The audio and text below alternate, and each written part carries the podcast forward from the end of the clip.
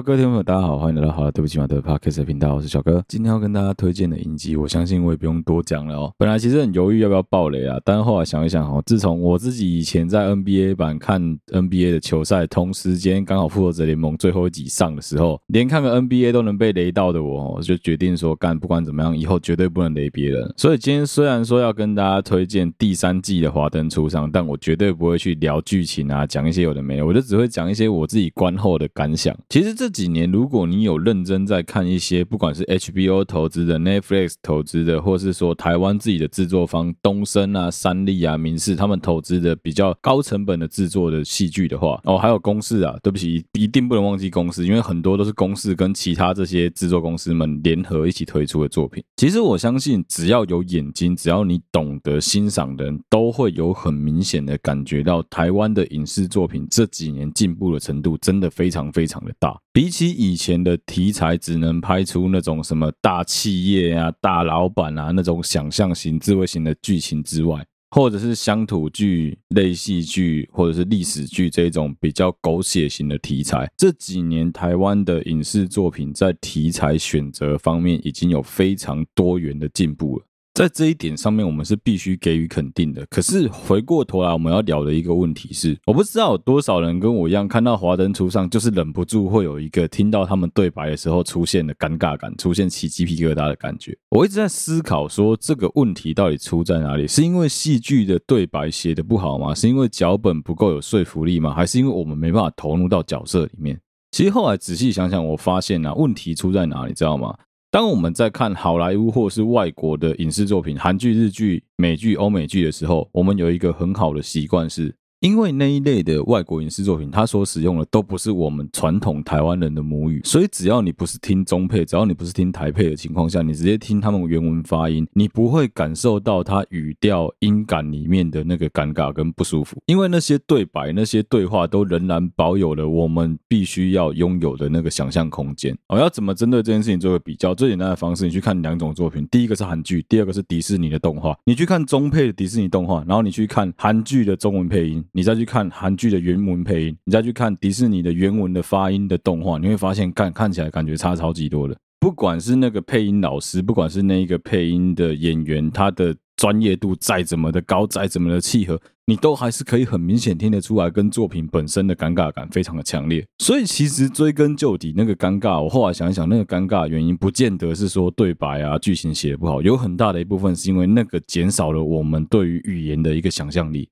因为他直接使用了你最日常、最常在使用的语言，一旦他用的词汇，一旦他的语调，一旦他说话的方式很不符合你现代你在生活中会遇到的人，你就会觉得有一种莫名其妙的尴尬感。我再举一个最简单的例子好了，当今天我要形容说，哎，我爸怎么样，我妈怎么样的时候，我一定是跟你说，哦，我爸昨天去钓鱼，我妈昨天出门上班，回来的时候可能在路上跟哪个阿姨叽里呱啦聊了三个小时。我不会讲说，我父亲昨天去钓鱼，我母亲昨天去上班，因为如果我这样子讲的话，你会觉得干这个人在冲三小。可是不论是电影、偶像剧里面，很常使用一些我们事实上在现实生活中不常使用的词汇，这是一个非常非常容易让观众出戏的地方。我就举一个最简单在《华灯初上》里面出现的例子好了，这完全不影响剧情的推进。剧中王伯杰这个角色在跟谢欣颖讲说他们以后的梦想的时候，他有提到说什么要有大房子啊，要有好的生活，在海边买别墅啊。最后他讲了一个，我还要养梅花鹿。老实说，我真的不知道是怎么样的时空背景底下会有人想要养梅花鹿。说不定真的有人觉得梅花鹿很可爱，说不定那是他想象当中他觉得梅花鹿很美好。但如果说那个是你针对你跟你的另外一半要勾勒出来的美好远景，如果你选择的是什么哦，我们要养很多只可爱的狗狗，我们要养很多只可爱的猫咪，是不是比起梅花鹿会来得更有说服力一点？也就是说，当演员们他们使用的台词、口白、对白不够融入在我们的生活当中的时候，如果他穿着的是我们的服饰，他们使用的是我们的文化，他生活在我们生活的生活空间里面，你还是会觉得有一个莫名其妙的抽离感，就会让你比较难去想说，哦，如果我是剧情当中的角色，我会怎么做？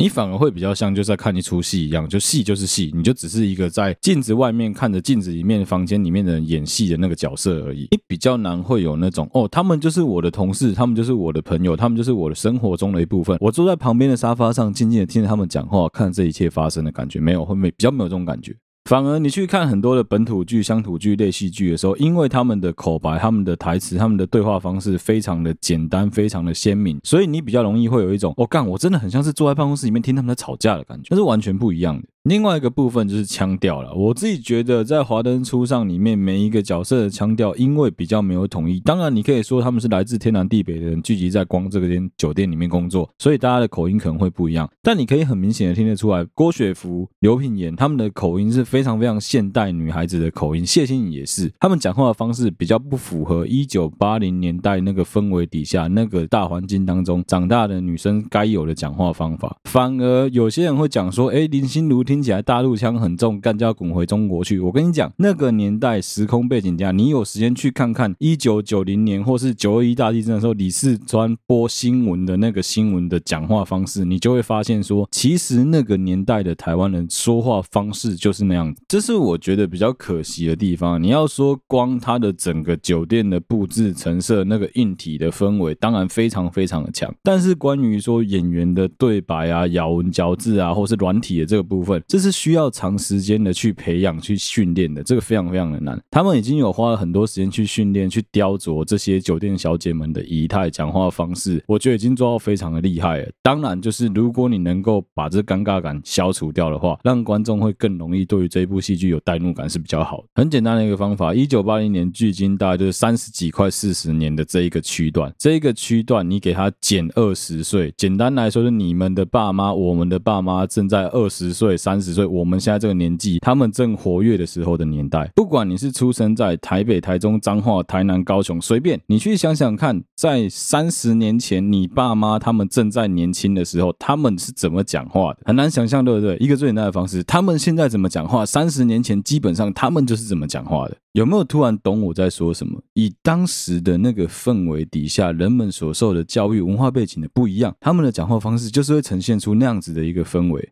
所以有很大一部分的人讲话，其实应该以男生来说会比较有气靠，会带有一点台湾国语的腔调，是非常正常的。女孩子的话，如果说哦，你像郭雪芙一样，你像是呃林心如一样，他们是比较有受过一点家庭背景、有点教育的，或是外省家庭长大的小孩，的确，他们讲话的方式必须要比较有字正腔圆的感觉，或是比较现代的嗲腔。但是，如果是就故事背景当中设定刘品言的故乡是在渔村的话，一个在渔村长大的小孩讲话不可能没有带海口腔，不可能没有带海边的讲话腔调。又或者是他非常擅长的歌曲作品，第一个联想到的也不应该是外省挂的歌，反而应该是比较本土的台语歌，可能性是比较高的，甚至是日本曲的台语歌都有可能。我觉得啦，当然就是个人的一个臆测啊。我们现在只在讨论说，哎，你要怎么让这部作品更好？我得先说，我没有 diss 这部作品，我觉得这部作品已经做到非常的厉害，但就是还是有一些可以加强的地方。台湾的影视圈要多几部这种作品，台湾的整体的产业才有救啊。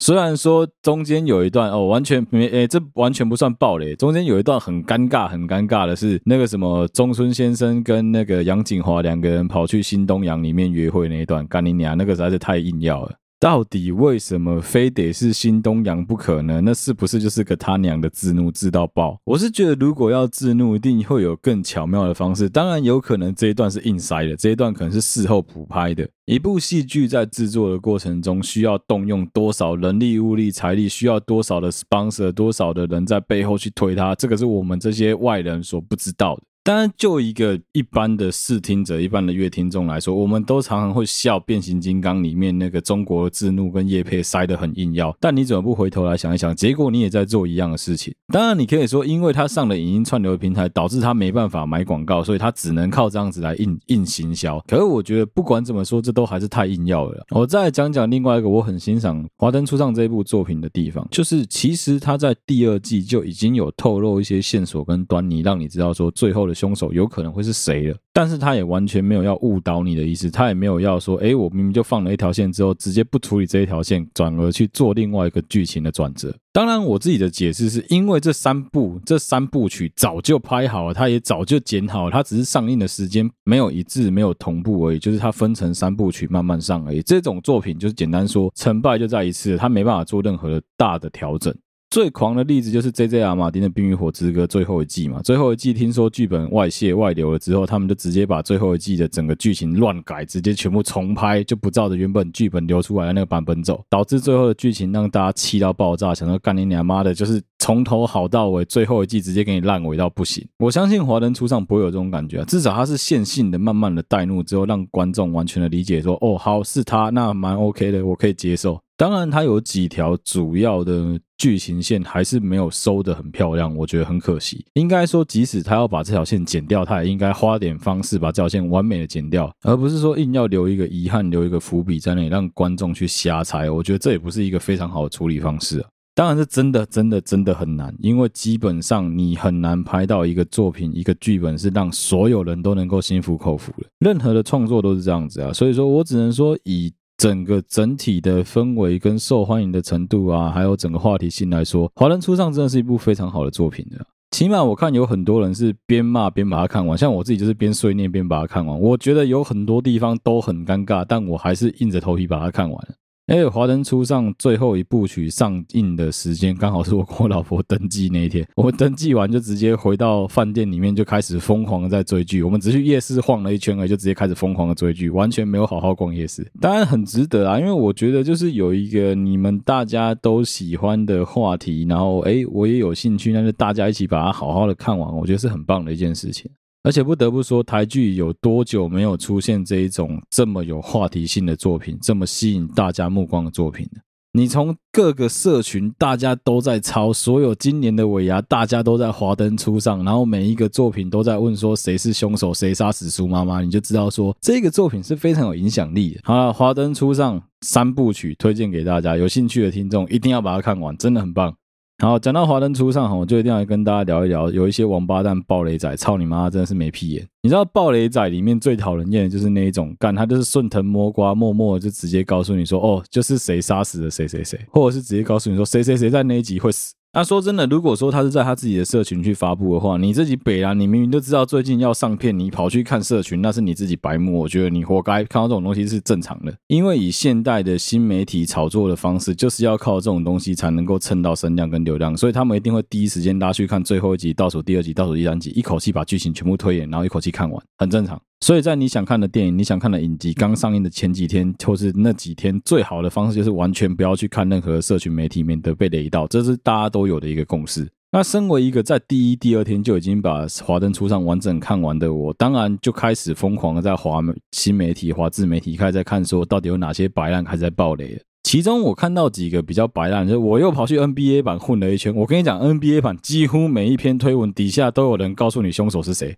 你知道这种人真的就是垃圾，这种人真的就是垃圾，他就是不管你，反正无差别的攻击，这就很像什么？你走在路上，你准备要去电影院看一出你等了很久、期待很久的电影，假设是《复仇者联盟：终局之战》好了，就在你兴高采烈的刚买完票，想说哦去附近餐厅吃个饭的时候，你突然听到隔壁桌的人在讨论说，哦原来那个谁谁谁死了，哦那个谁谁谁也死了，你会有什么感觉？你会不会很想站起来拿叉子往他的眼珠跟往他嘴巴插个三下？或者是在他自己的那个脸书 IG 里面突然发文说：“哦不，蜘蛛人 QQ，蜘蛛人没死啊！”就在那边发文说：“蜘蛛人 QQ，妈的 Q 你妈逼啊！你这辈子是不是没被人家 Q 过啊？操你妹的！这种无预警被雷到了是最恶心、最讨厌的，你就会有一种浑身起鸡皮疙瘩、不对劲、超级不爽，你的一切被毁了，这糟糕的一天、糟糕的一周的感觉。这种无差别式的攻击、无差别式的恐怖攻击其他所有路人的这种王八蛋啊！”由于有一点点不可防、不可控，你就是没有办法去控制住这种人的嘴巴，你没办法控制住他的手，所以说遇到你真的就只能认。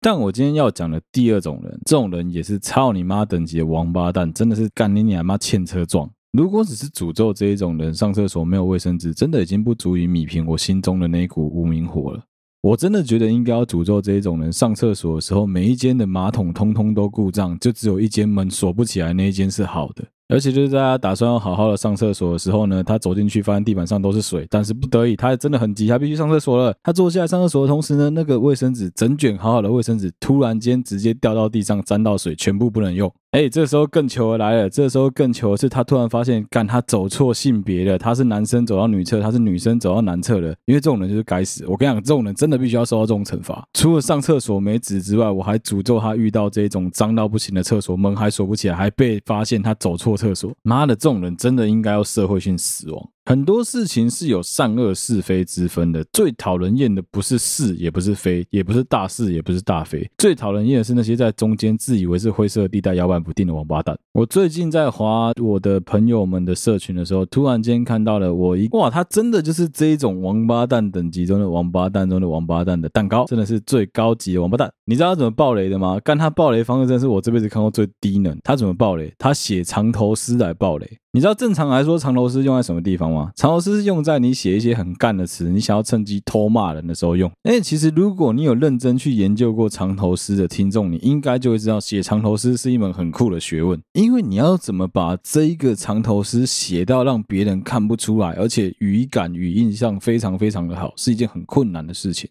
但我可以很明显的感觉到，我的这个朋友呢，他完全不会写藏头诗，他是硬写写出来的，他就只是硬着头皮把字数凑到刚好对而已，讲的东西里面的内容狗屁不通。就只是刚好看到每一行的第一个字凑起来四个字，告告诉你凶手谁谁，就这样子而已。那如果你要这样子写藏头诗的话，我很良心的建议你，干脆直接在你的社群录个小影片，告诉大家说，我可以很负责任的告诉大家，凶手就是谁谁谁，可能你还比较不会被我骂。因为现代人都很怕被骂，所以一般来说，想要讨论剧情啊，想要因为看完了想跟大家分享的，很多人都会赶快打说什么有雷有雷，警告不要进来。如果你还没看过《华人初上》的话，先不要讲。哎，你这家伙是干你娘的！有看过装没看过？你这伪装网弄得超烂的，你知道吗？你有看过有人就是那个在练习伪装课程的时候，他都直接用个丢一颗小草插在自己头上，告诉大家说他要伪装吗？就是当你的队友们用了吉利衣、吉利服，用了那种各种的防护网，然后涂了用泥、用泥巴、用木炭涂了满脸，还画迷彩，搞得到处都是的时候，你他妈就插了一根稻草在你的头上，骗我们说你有在伪装？你是当敌人是智障，还是你是真的是个智障？我老婆常常说我的文字阅读跟理解速度比正常人类快蛮多的。的确，我有这方面的天赋，所以我在读这种有藏头诗的文章的时候，通常我会蛮快就发现藏头诗。但是他的手。法拙劣到什么程度呢？他的手法就像是你中间看到猫咪、猫咪、猫咪、老虎、猫咪、猫咪、猫咪，然后你要我找出，请问以下哪一只不是猫咪一样蠢？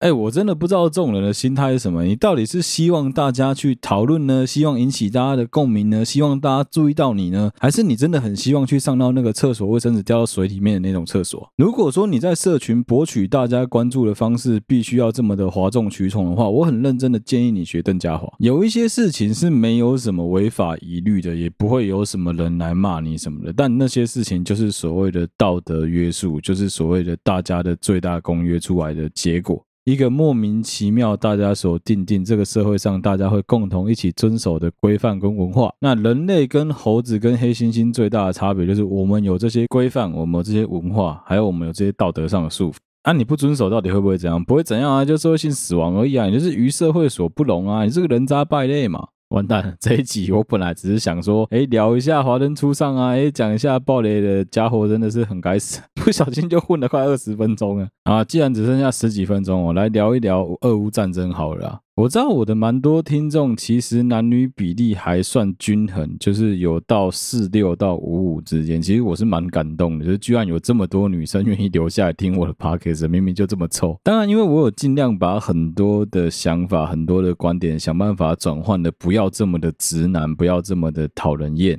我知道，其实现在网络上针对俄乌战争的消息啊、资讯啊、新闻很多，而且其实蛮杂乱的。那我就简单整理一下目前我所知道的所有资讯。首先就是俄罗斯在一开始他们的计划当中，他们动员的集团军就是要在十四天以内包围基辅，并准备开始围城跟攻城。好，很明显的，现在已经进行了十四天两倍，已经基本上快要一个月的时间，他们还是没有成功的把基辅围起来，而且再加上说，他们遇到了比预期当中多非常多，而且强度强很高的乌克兰当地军民联合起来的反抗，所以原本预期能够跟当年希特勒入侵苏。台德区入侵捷克斯洛伐克打闪电战的那一个战术，直接就是失败的。虽然其实你从两边所美化过的很多新闻资讯，你可以看得出来，事实上两边有很多资讯都不见得是完全正确、完全公允的。但至少你可以很明确的知道，俄罗斯这一次真的是踢到了大铁板，没有踢到马蜂窝这么严重，那一定踢到了一块大铁板。他们非常严重的受到了各种各方面的阻挠，导致整个他们推进的进度都延迟了非非常非常的多，甚至也造成了很多他们不可控制、不能预期的伤亡。虽然我觉得这样子的比喻不见得恰当，也不是很得体，但事实上呢，一场战争就很像是我们在放一零一烟火一样，那些烟火是会有放完的一天的。为什么？因为那都是花钱买的东西啊！所有的装甲车、战斗机、军舰、枪炮、弹药，甚至是训练人员、装备、军官、软体上的所有这些东西，通通都要钱。你每在战场上丢失或是使用了这个装备，就很像是你把烟火放掉一样，那些东西是不会回来的，也没办法回收的。所以基本上一场战争为的目的就是你一定要达到一点，我们之前在前一集聊过，你一定要达到某一个手段。但今天当这个手段达不到的时候，很有可能那就是你就是一直烧，跟他比消耗。所以你说烟火会不会有烧完的一天？烟火当然会有烧完的一天啊，不然他们现在干嘛在那边到处在那边找援军，想要从什么叙利亚，想要叫白俄罗斯再派兵再增援？为什么会搞到车臣共和国的整个部队全部都被全灭，然后现在安安静静的一句话都没有，不敢再放，一个屁都没有在。在尿很正常啊，这就很像你们一个宫庙去到人家的宫庙给人家串钉，你们想要去人家宫庙门口在那边点，在那边放烟火，在那边铿铿锵锵在那边秀蹦，结果最后发现，哎妈的，我们的烟火快用完了，赶快跟隔壁我们比较好的宫庙借。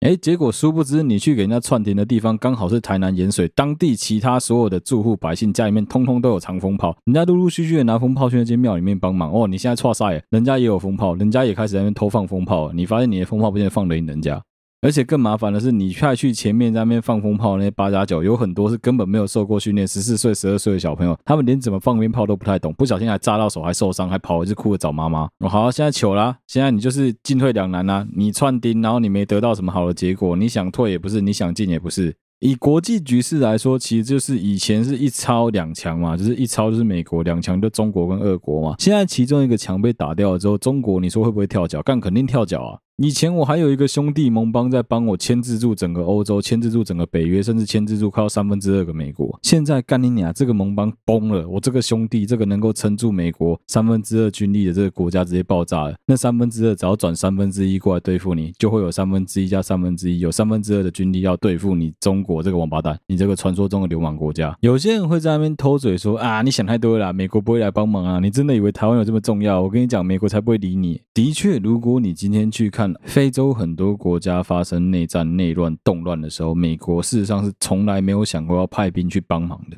为什么？理由很简单啊，那些国家跟美国没有任何直接的利益冲突，他们也不会危害到美国任何国际关系啊。所以你打就打，内战就内战。你看缅甸就知道啊，缅甸缅甸被军政府统治了这么久，美国跟英国或者欧洲任何国家有跳出来放一个屁吗？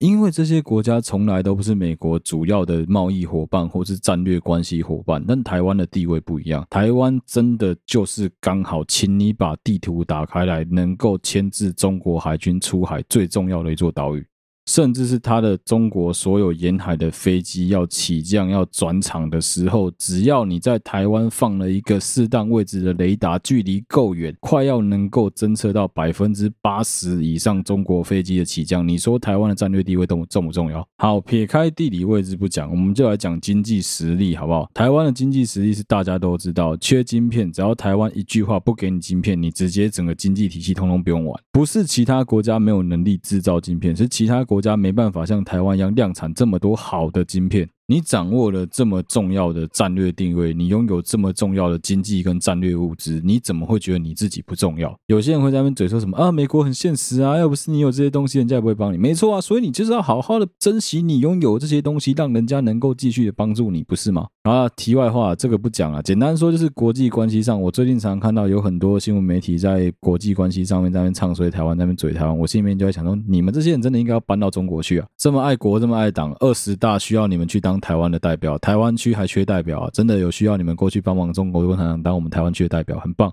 我刚刚讲到非洲啊，我就很想问大家一个问题：有没有人知道什么叫卢安达饭店事件？真的有人知道吗？还有人记得吗？有人知道卢安达在哪里吗？我当初会知道卢安达这个国家，是因为一种动物，就是 Mountain Glory 那个山地大猩猩这个动物。因为我以前爱玩那种经营养成类的游戏，所以我玩过类似像动物园大亨这种类型的游戏。那时候在养动物的时候，你就会去顺便看一下那些动物的 information。我发现大猩猩分好几种啊，黑猩猩、山地大猩猩、低地大猩猩。山地大猩猩这个世界上，非洲只有两个国家看得到山地大猩猩 （Mountain Glory），乌干达跟卢安达这两个国家。这种三 D 大猩猩目前算是濒临绝种的动物，虽然说不到非常非常危急，但也算是已经有点危急的动物了。乌干达可能大家多多少少都还知道，因为那个全家最近有个咖啡叫乌干达月亮山咖啡，所以我相信会有人无聊去 Google。但是卢安达，我想应该大家就完全没有什么印象了吧？然后其实不知道也没关系，简单说在乌干达的隔壁，然后它就是一个最近在一九九六年、九四年刚经历过种族灭绝的一个国家，当时的种族清洗死了五十万到一百万的当地居民。我也大概只记得说图西族跟胡图族啊，反正两个种族之间互看对方不爽啊，有一族在掌权的时候顺便把另外一族灭掉了。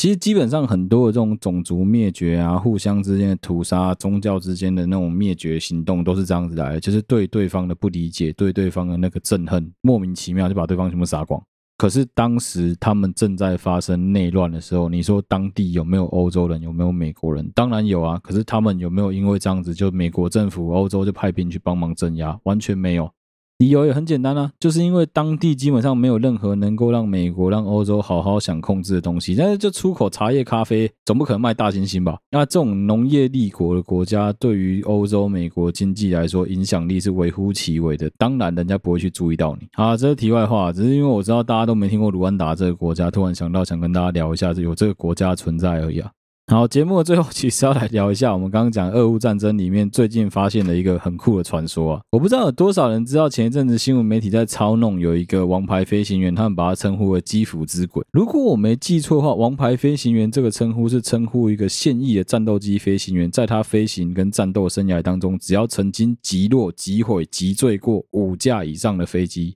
就会获颁王牌飞行员的殊荣。在两千年后，基本上没有任何一个飞行员有获得过这个殊荣。原因其实也很简单，就是已经没有任何的空对空作战。两千年之后，基本上没有什么国家跟国家之间大型的空对空作战，有的就是比较低端、比较中端冲突的战机跟战机之间的擦撞跟互相发射机炮。当然，这一个基辅之鬼就是它在。俄乌战争当中，他驾驶着乌克兰的米格二十九战斗机，确实展现了非常厉害的技术。因为乌克兰事实上也是一个非常大的军事工业国家，所以他们的飞机基本上也一直都是有在保持比较好的改良跟更新的。所以虽然米格二九是比较旧型号的战机，但是只要经过适当的改良跟好好的操作，它是有可能可以飞赢苏凯二七的。再加上，我个人觉得俄罗斯空军跟各方面确实有轻敌，他们没有派出他们最强的苏凯三十，没有派出更先进的战斗机，他们反而是派出苏凯二七跟米格二十九相对应来做一个战斗。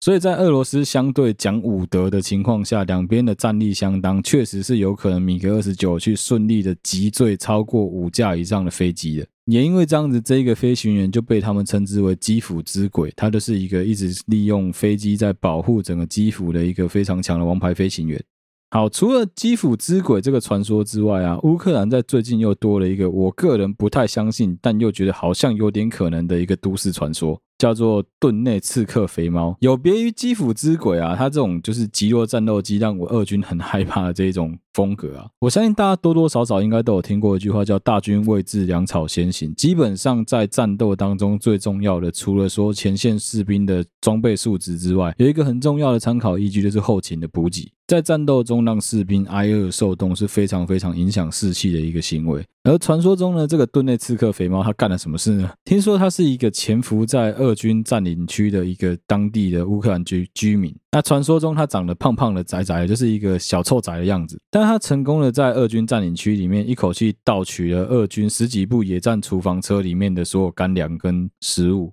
我知道一定会有人不懂，一定会有人想说啊，干就是偷食物而已，然后什么干他们食物再抢就好了。我跟你讲，没有那么容易，因为当地居民是不会配合他们的。这些俄罗斯的士兵如果想要去抢夺当地居民的食物或者其他这些行为的话，这都会属于战争行为。而且再加上说，他们的上级一定有下令不可以去抢夺一般平民老百姓的食物，一方面也是怕被下毒啊，一方面就是怕被一般老百姓 po 网啊，诉诸到这个世界上去，让大家知道说俄罗斯有多可怕啊之类的，所以他们不会干这种事情。所以因为这样子的关系，你自己想想看，少了十几卡车的食物，那是影响多么多么的巨大。你自己想想看，在战争推进的过程中，你一定会遇到你的同胞死掉，你会遇到哎坦克被俘虏，哎你的谁谁谁死了，谁谁谁怎么样了？但真正可怕是，不但他们死了，你还没东西吃了。